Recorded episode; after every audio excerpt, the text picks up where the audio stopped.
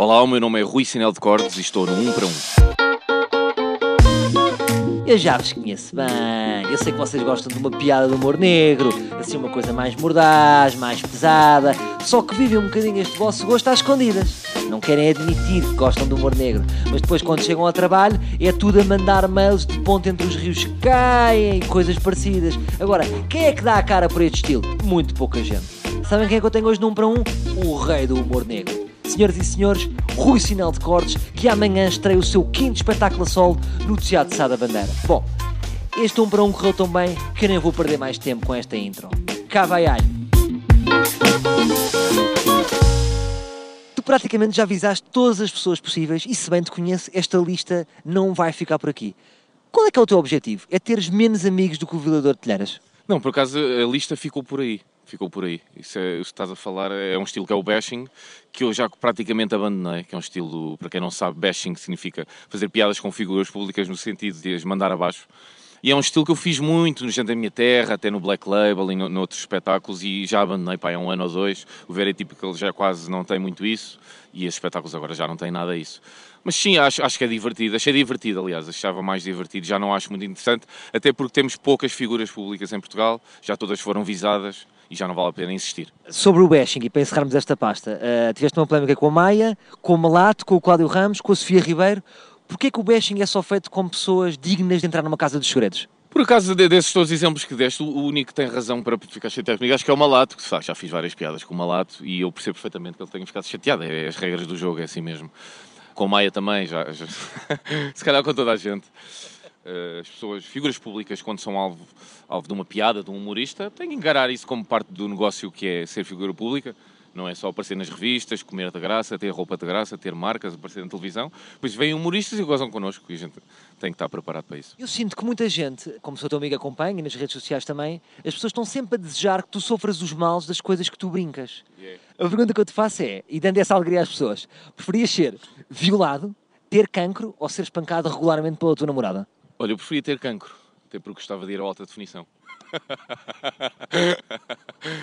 Espancado pela minha namorada só às vezes, a pedido, e ser violado nunca me aconteceu, mas pode ser um dia diferente. Vou-te repetir uma frase que tu ouves muito, que é Ah, ele faz isto, mas é, o objetivo dele é chocar.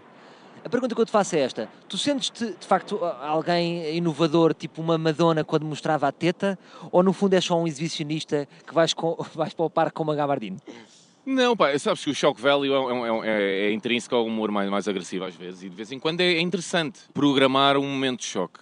Outras vezes são apenas pessoas que se chocam porque não estão preparadas para, para um humor mais, mais, mais, agressivo. Mas o choque às vezes é giro. Agora uso mais com coisas minhas. Por exemplo, falaste-me no cancro. As pessoas com cancro ficam muito sábias hoje em dia. Ganham uma sabedoria, não é? A doença aparece e sabem tudo. Tanto que eu estou a pensar, a minha mãe, a próxima vez que tiver cancro, não a leva ao tratamento. Leva ao... quem quer ser milionário é inevitável falarmos sobre as tuas roupas. A malta do Barreiro insiste em dizer que estás bem vestido. A minha pergunta é: qual é o objetivo de andares tão bem vestido? De certa forma é para suavizar as tuas piadas. É como quem diz: eu sou um ordinário, mas calma, calma que eu estou aqui vestido com o Nuno Gama. Não, não, não. Suavizar as piadas não diria. Acho, acho que as piadas, o que é dito da boca de um humorista, não, não tem nada a ver com a roupa com, que tem vestido. Epá, é o estilo que eu, que eu gosto. Eu, eu, gosto muito daquele, daquele ponto de vista de, de veste como se pudesse encontrar a mulher com quem vais casar. E o que é certo é que quando eu encontrei a mulher com quem vou casar estava bem vestido. Por isso, resulta. Fazendo aqui um refresh nas tuas polémicas, a, última foi com o autarca de Santiago do Cacém que te bloqueou um espetáculo. Lá estás tu a meter-te com a malta da Casa dos Segredos.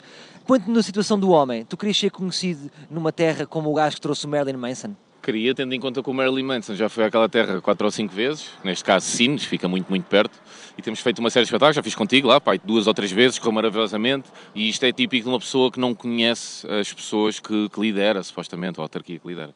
Falemos um bocadinho agora da tua paixão por Messi. Tu adoras o Messi, tens uma, uma devoção por ele, consideras o Messi um paladino. Se tu gostas tanto do Messi, porquê é que tu tens tantos ticos da maneira de ser do Ronaldo? Posso destacar alguns. A maneira de vestir, o eu sou muito bom, a falta de jeito para fazer vídeos para a net. Epá, a maneira de vestir recuso totalmente. O Ronaldo veste-se que nem um azeiteiro. Bem, não vou dizer de onde, posso ter que ir lá fazer um espetáculo.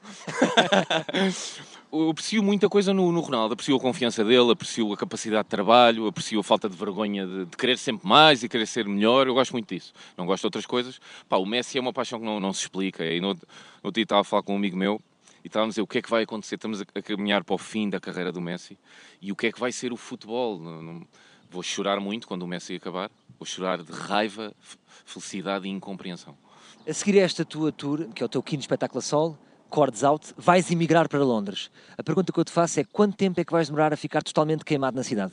Epá, eu espero, quanto menos tempo, melhor sinal. É sinal que as coisas vão correr bem. Se estiver totalmente queimado aos seis meses, é sinal que estou a fazer muito bem. Sabes que parte dessa ideia, de, não, uma ideia, estou queimado numa série de sítios, tem a ver muito com o bashing que eu fazia há alguns anos. Como isso já não é muito o meu estilo, é um estilo completamente diferente, calculo que uma série de problemas que eu tive cá em Portugal não, não apareçam em Londres. Eu estava aqui a pensar, eu gostava muito de visitar a Londres, somos grandes amigos e eu tenho que ir lá ter contigo, mas estava aqui a pensar, pá, tu tens namorada, como é que nós nos podemos divertir? Só se tu me deixares usar aquela tua ideia.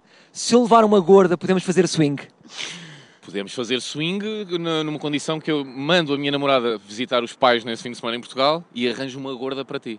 E entre gordas portuguesas, vais lá uma gorda portuguesa, portanto. A partir assim. Entre uma gorda portuguesa e uma gorda britânica, tu estás completamente lixado. Porque elas não têm limites, não têm regras e pronto. Eu, uma gorda, sinto que posso fazer um amor assim de cadeirinha e depois mandar vir duas pizzas. Tu, uma gorda britânica, tudo pode acontecer naquele quarto. Eu não sei o que é que vais ter.